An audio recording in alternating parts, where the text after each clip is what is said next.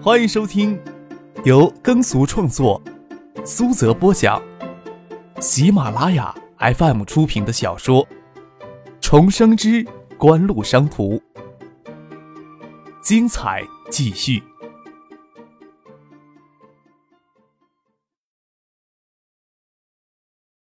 第七百三十一集。今年五一黄金周刚刚过去，江上元就向省委辞去了市委书记的职务，这让很多都相当的惊愕。这年头，谁会嫌自己的当官太久呢？虽说江上元担任新屋市委书记前期有些碌碌无为，这两年新屋市经济快速增长，江上元还是做出贡献的。特别是江上元将决定前市委副书记、副市长罗桂元挖出来时，满城市民都夹道相庆。使得他本人在新屋的声望上升到一种前所未有的高度。六月上旬，省委经过决定研究，接受了江上元个人的请求，免去了他新屋市委书记的职务，但同时保留市人大主任一职，由原先市长刘觉担任市委书记，张志新接替刘觉的位子，担任市委副书记、代市长。这时候，顾小妹许多人才恍然明白过来，江上元是给张志新让路呀。顾小梅还想到张之行的任职履历，还是他亲自整理了。八十年代初，国内最早的一批货真价实的研究生，在海州师范学院担任助教、讲师等职。三十二岁，升副教授前夕，随原海州师范院长唐学谦入图为官，到海州市担任经研副主任、主任、市政府办副主任、市政府副秘书长等职。任职履历也算平常。比较这种党内有能力的高知识分子。较为快速的提拔是再正常不过的事情，起步才副科，十年时间升到副处，还真不能算得上是迅速。张之行仕途之崛起，九四年夏季的市委书记陷害副市长案是一个极重要的转折点。外面都在传说张之行就在那时与东海省省长、现任江南省省委书记徐学平相识。九四年夏季以后，张之行就担任市政府秘书长。组建了此时已经是东海实力最强的涉及国有企业海州控股。九六年又一步跳到了新吴担任副市长，九七年担任市委常委、常务副市长，今年就是代市长了。从正级到正厅只用了五年的时间，可以说当中的一步一个脚印都没有耽搁。而且这次能当上市长，也是由于江省元能及时让路，不然就算张之行有足够的资格，也刚好有位子等着他才行。顾小梅不清楚是什么促使江上元主动让路，但是对于张之行的上位，机关组织里反而没有什么大的争议。谁能在三年时间内给新吴市打造两个支柱产业？不要说张之行现在已经有四十七岁了，正值年富力强、精力充沛、从政经验丰富之时。就算张之行今年才三十年，顾小梅也想，大多数代表都会在正式的选举当中投他一票。何况。明眼人都知道，省委是坚定支持张之行上位的。顾小梅甚至怀疑江省元的主动让路是不是省里施加的压力。顾小梅如今是市政府办副主任，可以说是市政府管家之一。因为市里没有女性的副市长，副市长们又避嫌不用顾小梅。顾小梅实际上协助市政府秘书长一起协调市长张之行分管的那一块可惜他对市长张之行的了解。以及对市长家庭的了解甚少，市长夫人梁戈珍接触过几次，对他也是客客气气的，小多少情也不可能。就是眼前的张之行的独子，他甚至都没有什么了解。对此，他也感到有些恐慌，担心自己这个政府办副主任干不长久，就要给踢到一边去。顾小梅打岔乱想着事情，前面的人陡然停了下来，她心里一惊。看着市委书记刘学站在前面。哦，刘书记啊！顾小梅走到前面，这是张市长的儿子。哈，我跟张克呀比你熟。刘觉哈哈一笑，手放到张克的肩膀上，说道：“这个时间点呀，正是市政府办公会议，你爸爸还要过一会儿时间才能脱开身呢，去我办公室坐一会儿吧。”顾小梅微微一愣，市委书记刘觉绕一圈，亲自赶到市政府这里来，是来接张之行儿子的。江上元不让路，刘觉已无法上任当上市委书记。他年龄已经到了那条线上，再拖两年，虽然不用退休，再给提拔主持新屋大政就是不可能的了。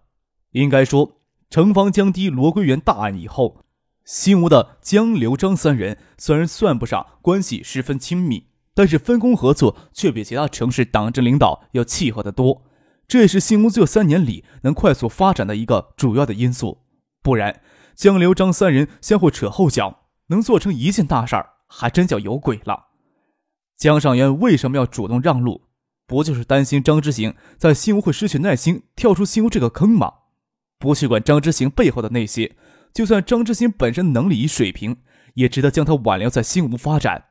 刘觉心里清楚，不会是省里给江少元施加了什么压力。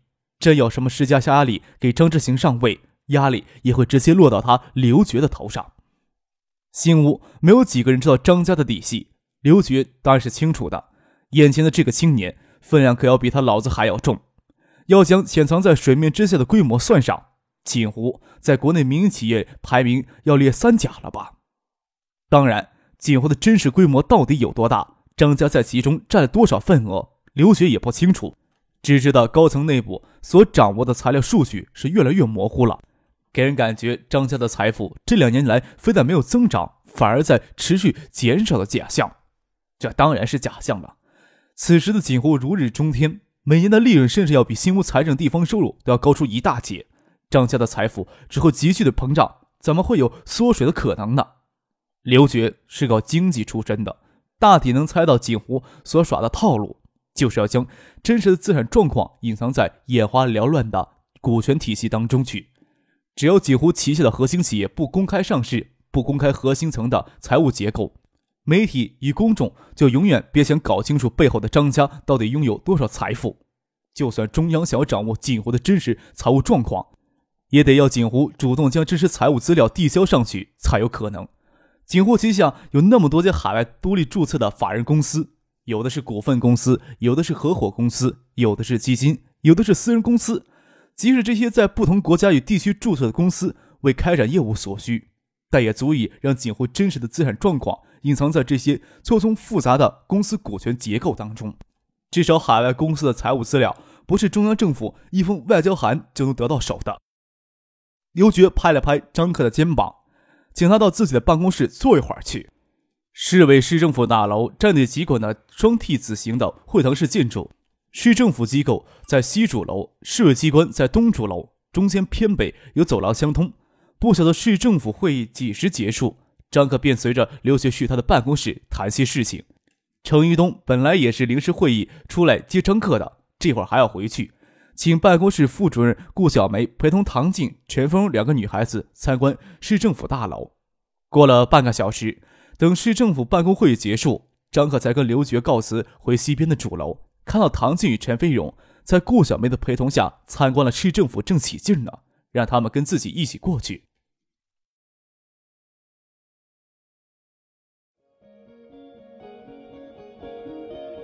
您正在收听的是由喜马拉雅 FM 出品的《重生之官路商途》。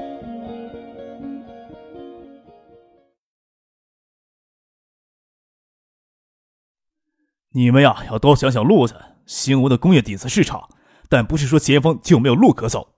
我呀，给你举一个例子：建业市区每年消费生猪两百万头，靠近自己的郊县生产供应不足百分之二十五。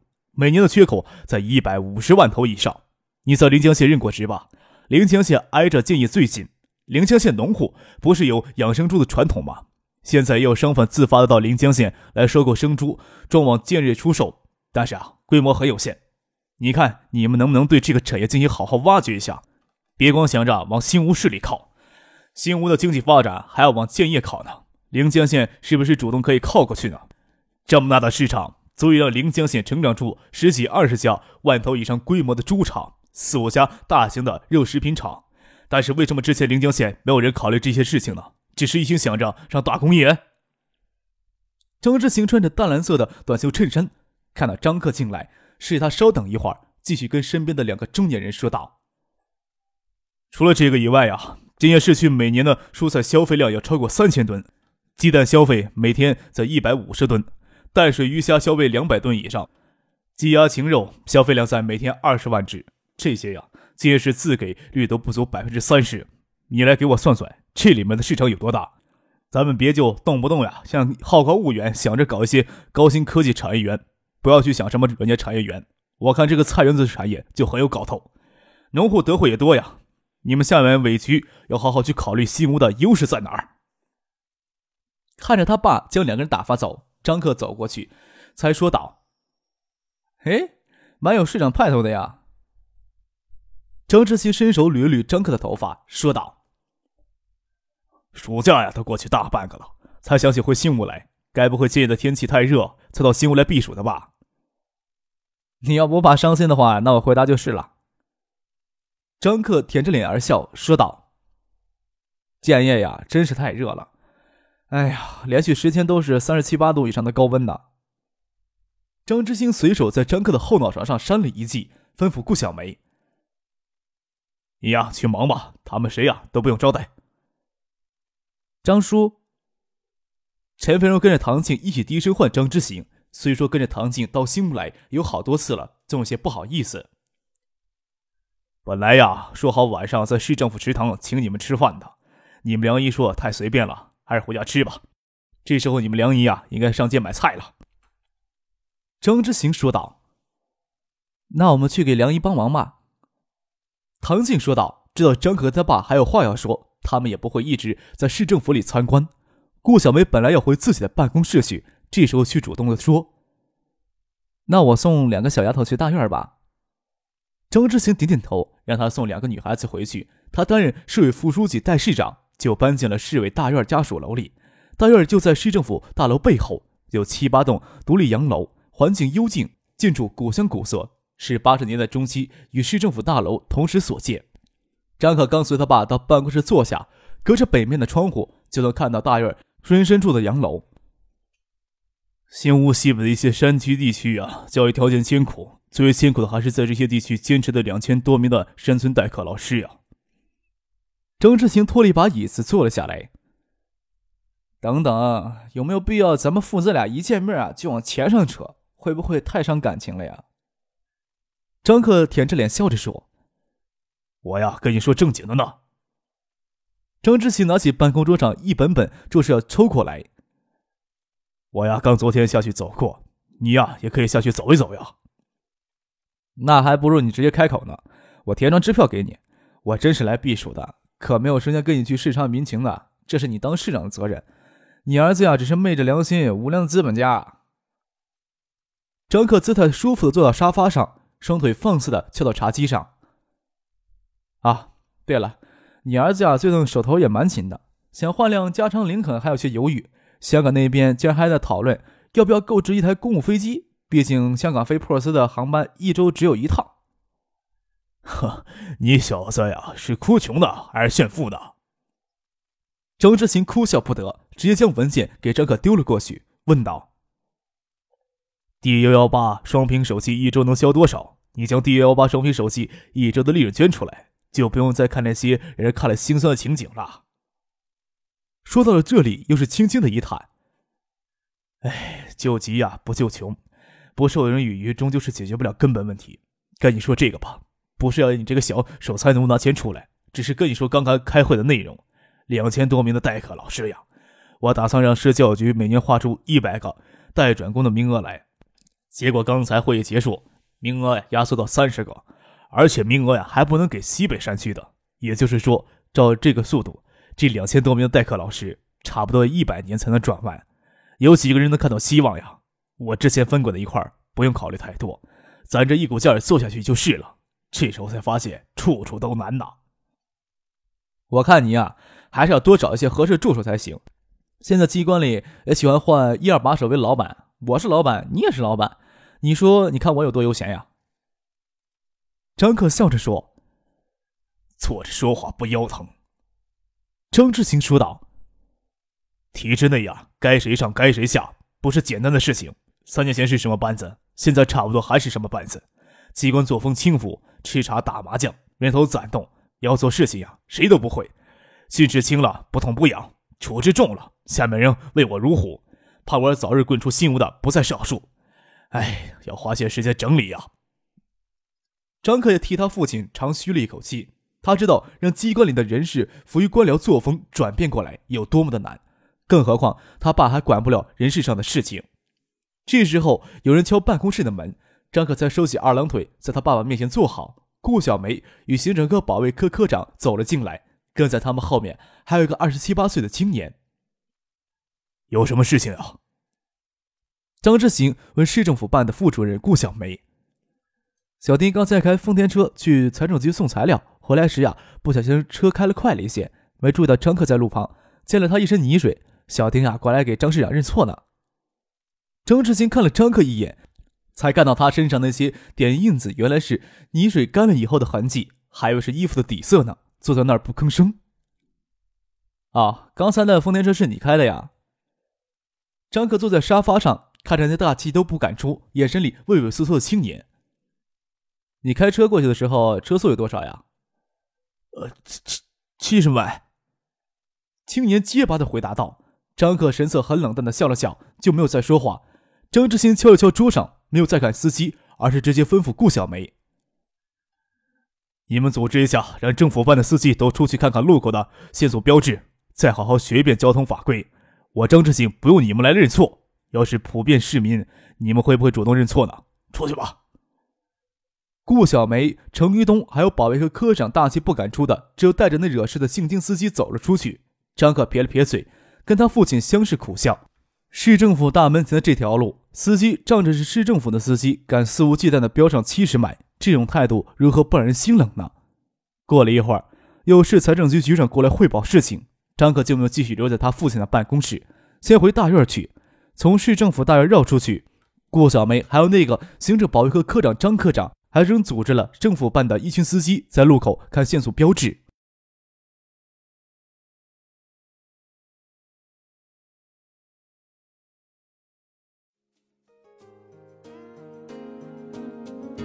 听众朋友，本集播讲完毕。感谢您的收听。